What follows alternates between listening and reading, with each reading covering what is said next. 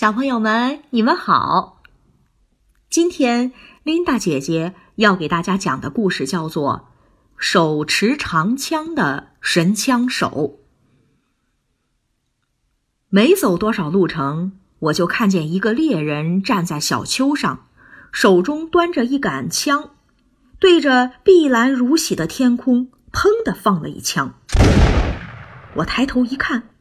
方圆几里之内什么也没有，于是我问道：“猎人先生，你在打什么呢？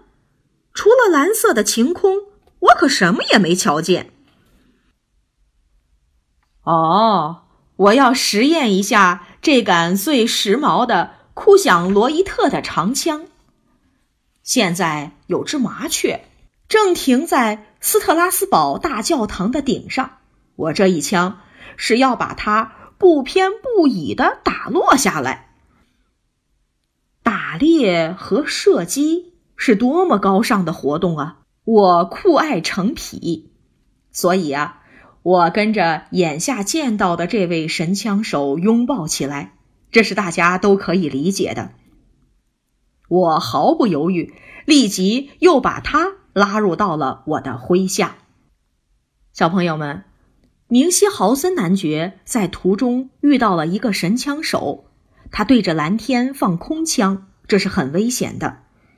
刀枪这类东西啊都很危险，我们平时要离他们远远的，因为他们很容易伤到人。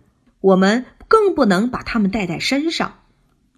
那今天的好词积累啊，我想跟大家说这么几个词儿，在我们刚才读的文章当中啊有提到过。实验，打落，拥抱，不偏不倚，碧蓝如洗，酷爱。好，如果我们能够把这些词儿用在我们平时的作文和说话当中，那就是一件非常不错的事情了。好了，小宝贝儿们，今天我们的故事就讲到这儿，再见吧。